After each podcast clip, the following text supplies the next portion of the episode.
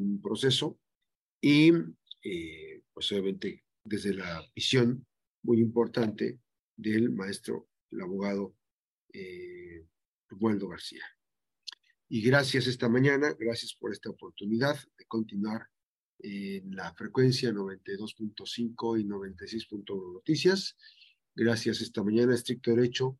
Hoy vamos a platicar, eh, pues, en cierta forma, le tapan la boca al jaguar el amparo de Alito contra la gobernadora Laida Sansores. Ahora sí, ahora sí, porque bueno, parece que Laida Sansores no tiene límites y bien se va contra mujeres y también se va contra los hombres. Romualdo García, ¿cómo estás? Buen día. ¿Qué tal, Max? Muy buenos días. Tengan tú y todo el auditorio que nos hace el favor de escucharnos por medio de la radio y también de, de las redes sociales que, que nos vemos. Fíjate que el día de hoy vamos a referirnos a este tema tan interesante y que tiene que ver precisamente con, con este nuevo modelo de comunicación gubernamental, podríamos decirle, en donde pues parece que ahora los, los gobernantes, incluidas las gobernantes también, se han concentrado, se han enfocado en ser una especie como de influencers o de dedicarse solamente a estar atendiendo sus redes sociales y expresando sus comentarios, sus puntos de vista sobre diversos temas del quehacer cotidiano, pues bueno, en relación con este tema, pues evidentemente el que actúen, el que se comporten de esta manera, pues genera también reacciones por parte de la ciudadanía sobre todo de aquellos que de alguna u otra forma, pues son aludidos en, en estos programas o en estos medios eh, o a través de estos medios de comunicación que son las, las redes sociales. y hay que tener presente, pues para tener un, un contexto más, más adecuado, que todo esto empieza a raíz de que en el año 2018 llegue el actual presidente al poder y él, él retoma este modelo que en su momento, cuando fue jefe de gobierno de la Ciudad de México, pues ya había implementado de estar todos los días dando esta conferencia en la cual pues hacía, en aquel tiempo, pues hacía del conocimiento de la gente las acciones de gobierno. Eso ya, ya quedó en el olvido. Ahora si, siguió con este modelo pero ya no es tanto para dar a conocer acciones de gobierno, es más para estar atacando a los opositores, es más para estar este, comentando algunas otras frivolidades o buscando sobre todo distraer la atención pública para que no se comenten o para que no se estén fiscalizando o revisando pues aquellas acciones que son más polémicas. Y pues como vieron varios o varias también que este modelo en cierta manera le resultó al presidente de la República, pues en su momento también, cuando llegaron al poder, diversos gobernadores y gobernadoras también quisieron replicar este mismo modelo. Lo tenemos pues eh, en, este ejemplo tan claro que mencionabas, los famosos martes del jaguar con la gobernadora de Campeche, Laida Sansores, lo vemos también aquí, una versión tropicalizada con nuestra propia gobernadora que hace sus, sus diálogos según con la ciudadanía, pues que no son tanto diálogos, porque los diálogos serían una igualdad de condiciones donde se le pudiera preguntar de cualquier cosa y aquí está bastante acotada esa, esa posibilidad. Y bueno, a raíz de que se empieza a replicar este modelo de comunicación gubernamental en las entidades federativas, en el caso particular de, de Laida Sansores en Campeche, con este programa del, del Jaguar, pues ella empieza, eh, empiezan a utilizar estas, estas plataformas, estas redes sociales, para estar atacando sistemáticamente a personajes, sobre todo de la oposición, con un fin bastante claro, que es el de someter, y si no te sometes, pues continúo atacándote, continúo afectándote en, en tus diversos derechos. Pues bueno, esto llegó a un punto en el que pues era tan sistemático este ataque que el dirigente nacional del Partido Revolucionario Institucional promueve un juicio de amparo contra la gobernadora, precisamente atribuyéndole pues que la gobernadora no es una hija de vecina cualquiera, es una autoridad. Estamos hablando de una autoridad que es la titular del Poder Ejecutivo en una entidad federativa, que como tal cuenta con los medios, con los recursos, está en una posición que le permite afectar al hacer este tipo de comentarios, al hacer este tipo de expresiones, afectar a un ciudadano que no está en igualdad de condiciones que ella. Y precisamente eh, presenta este, este juicio de amparo reclamando que en este caso una autoridad como es, el, como es la gobernadora, de forma sistemática esté señalando estos, estos, esté haciendo estos señalamientos. Sí, dime. Este, perdón, nada más un rapidísimo, la carrera, la autopista está cerrada, la, autopista Guadalajara-Colima a la altura del Tonil Alcaraces, para que tomen sus precauciones. Está cerrada esta autopista, la, hay un accidente y ya se está, se está atendiendo. Perdón, Romualdo, adelante. Sí, no hay problema. Eh, bueno, a raíz de este amparo que promueve en su momento el, dirigente nacional del PRI, pues se, llevó este juicio, se llevó en primera instancia y se conoció, eh, en primera instancia le dan parcialmente la razón a Lito y después el asunto, como la gobernadora no queda conforme con esta determinación, se interpone una revisión y esta revisión llega al décimo primer tribunal colegiado en materia administrativa del primer circuito. Y en este tribunal se resuelve ya en definitiva este amparo y derivado de esta determinación que se emitió por parte de este tribunal colegiado, el pasado viernes se publicaron en el Semanario Judicial de la Federación tres criterios jurisprudenciales bastante importantes, sobre todo porque delimitan los alcances de un modelo de comunicación gubernamental como este que tenemos tan en boga. Y estas tesis resultan bastante interesantes porque de entrada la primera de ellas establece que estas declaraciones, manifestaciones o comentarios que realiza un servidor público, hombre o mujer, en ejercicio de sus funciones a través de estos medios de comunicación o de sus redes sociales incluso que impliquen una denuncia que pueda afectar el derecho al honor y la presunción de inocencia de aquella persona respecto de la cual se están haciendo, constituyen actos de autoridad y por lo tanto, contra ellos se puede promover un juicio de amparo por parte de los particulares que se sientan afectados por estos comentarios o por esas expresiones del gobernante. En la siguiente tesis se estableció también que le corresponde a la autoridad que realiza a través de estas redes sociales o medios de comunicación estas declaraciones, manifestaciones o comentarios, le corresponde demostrar la veracidad de todos estos señalamientos que realiza, de todas estas denuncias de probables actos de corrupción o de hechos ilícitos eh, de esta persona respecto de quien se está formulando, pues la autoridad tiene que acreditar en primer término que toda esta información que está difundiendo es veraz.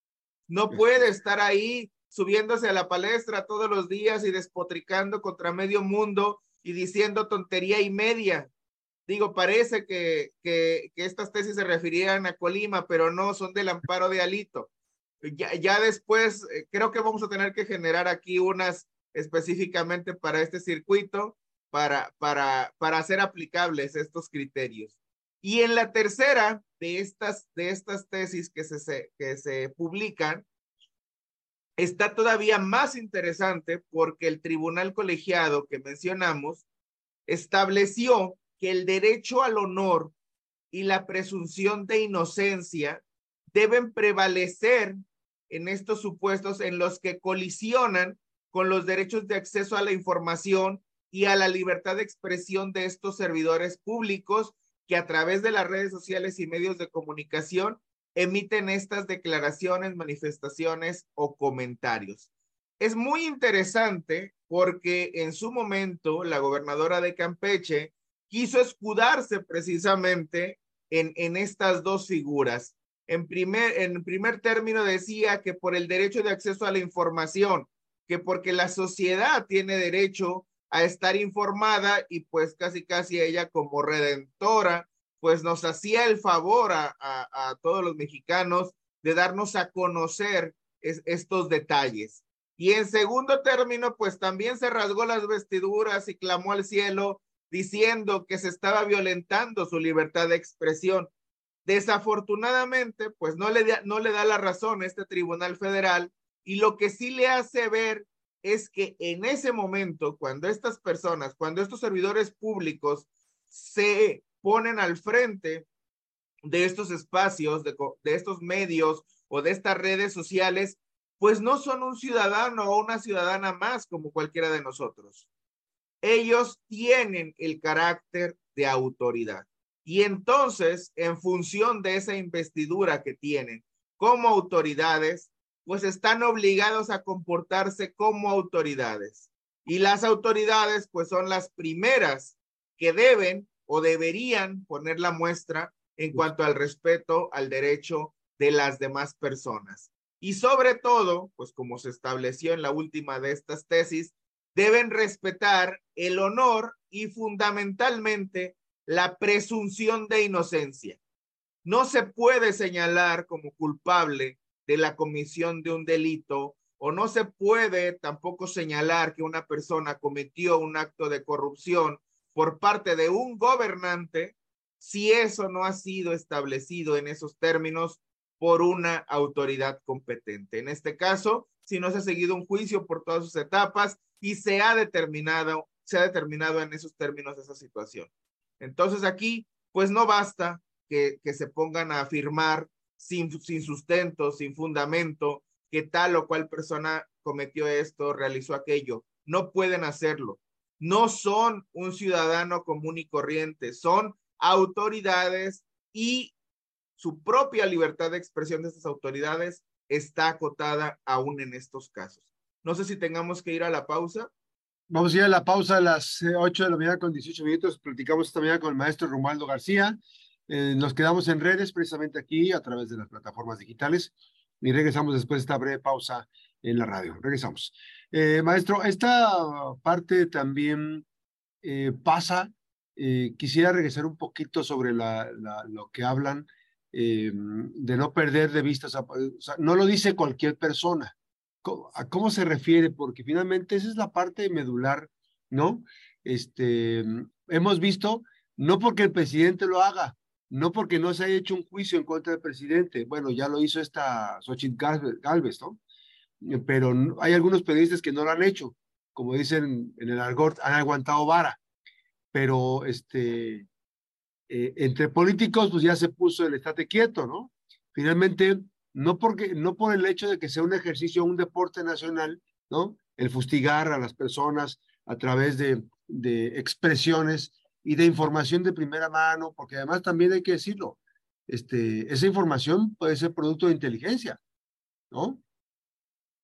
O información incluso reservada O, o, de carácter confidencial, que precisamente por esa, por esa razón la tiene en su poder el gobierno. Lo veíamos hace poco con las declaraciones fiscales que rendimos ante el Servicio de Administración Tributaria. Evidentemente, esa información pues está en poder de la autoridad y no debe, no puede utilizar indebidamente esa información. Y sin embargo, pues vemos de forma bastante descarada como incluso el, el propio presidente ponía la muestra y decía que le habían dejado esa información. Como si fuera tan sencillo, yo creo que echar ahí por abajo de la puerta de la casa del presidente unas hojitas ahí contándole ese chisme, sabiendo que él tiene bajo su mando pues todas estas dependencias que le pueden proporcionar esta información. Regresamos, regresamos, Romualdo, nada más este, le estaba para retomar un poquito, yo le decía a Romualdo que este deporte nacional en donde ya algunos gobernadores pues se han tenido la tentación de descalificar a sus adversarios, ¿no? ¿Pero qué es eso? Pero no podemos, este, Romualdo, dejar de lado quién es el personaje que está acompañando todo este tipo de campañas de desprestigio. Eh, se llama Renato Sales Heredia. Renato Sales Heredia es actualmente fiscal general de justicia de Campeche, pero antes fue comisionado nacional de seguridad con Enrique Peña Nieto, ¿no? Este, y después fue, antes fue todavía procurador de justicia de Campeche. Y a mí lo que me llama la atención, que no sé si en esa parte no se metió Alito Moreno, pero es predecible, bueno, decía uno, ¿cómo se escucha tan clara la voz de Renato Sales? O sea, de, perdón, de, de Alito Moreno. ¿Cómo se, cómo, cómo se escucha tan clarita la voz con una conversación que dice, oye, pues haz esto, haz lo otro? Cuando empezaron a sacar las, después sacaron conversaciones de chats. Entonces, a mí llama la atención lo que decía ahorita, que mm, puede ser información que, la, que fue extraída eh, de manera ilegal, ¿no? Eh, interviniendo las conversaciones de Alito Moreno y que finalmente se hacen públicas para decir, vean quién es este cuate. Pero finalmente no hay ningún tipo de responsabilidad para quien está haciendo un uso y desprestigiando a una persona, sea esta cual sea, ¿no? Y fíjate que aquí hay un detalle y tú lo mencionabas también hace un momento, eh, que está el, el eh, esta especie como de réplica que hacen de que ven al presidente y entonces si el presidente lo hace y al presidente no, no, no le pasa nada, no hay ninguna consecuencia, pues entonces dicen yo también lo puedo hacer.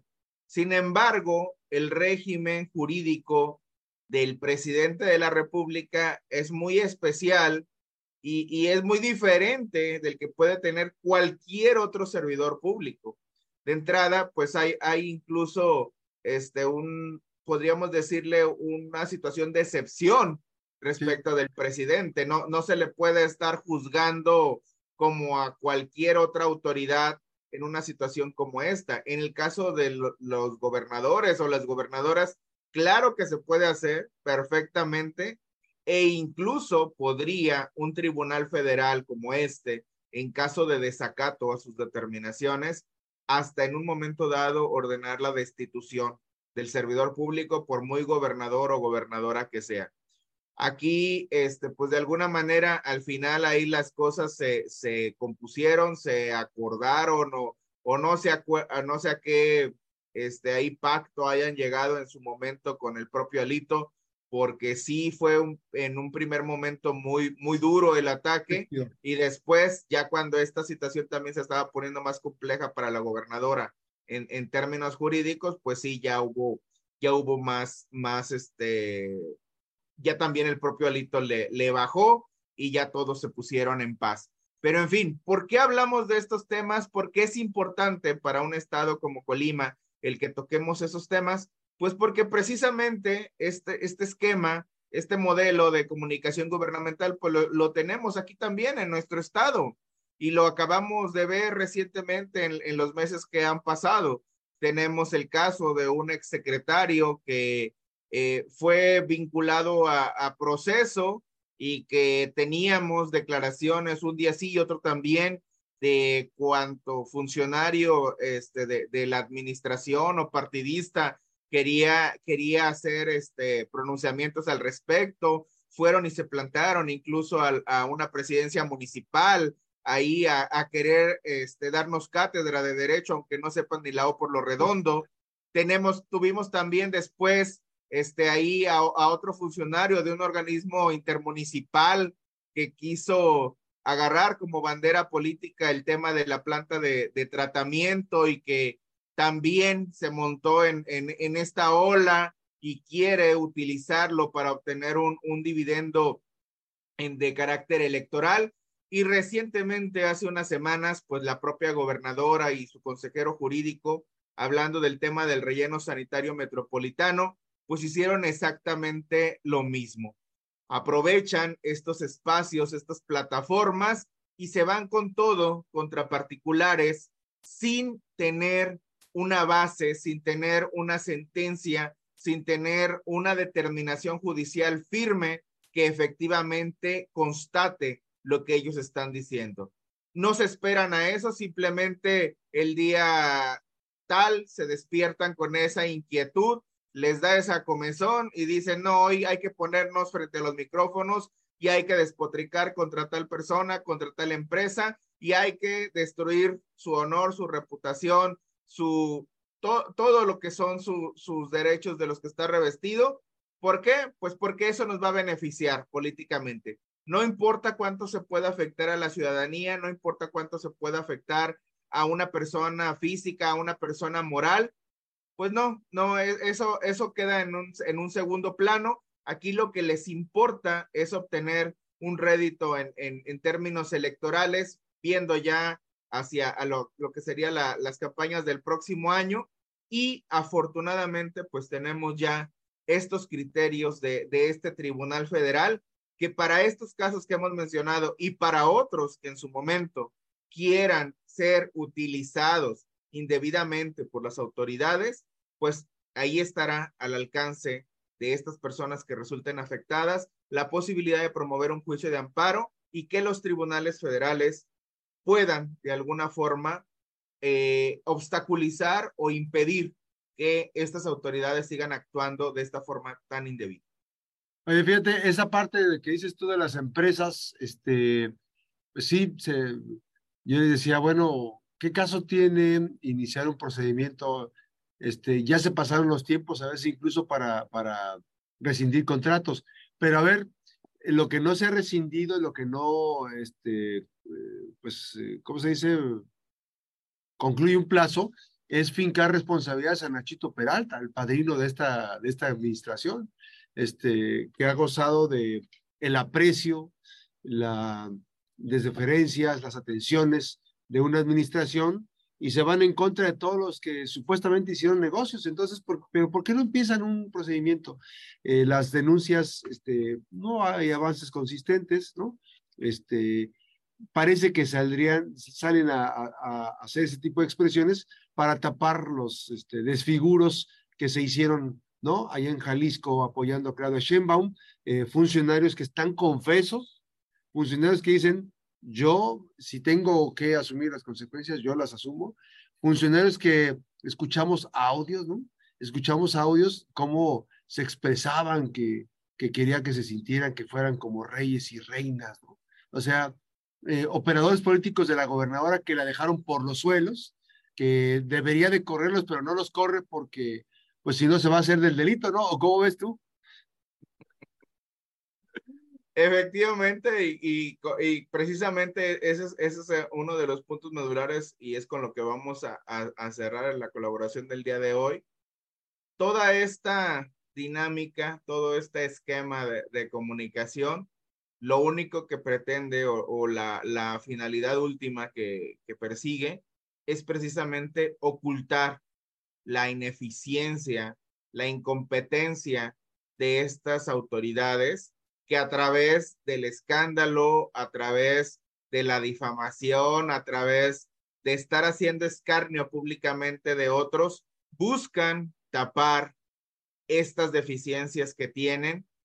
Yo no sé, igual que tú, me pregunto y, no encuentro una explicación lógica, ¿por qué si tiene ahí a su protegido en la fiscalía?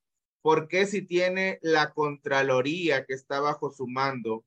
¿Por qué si también cuentan con la colaboración del propio SAFIG?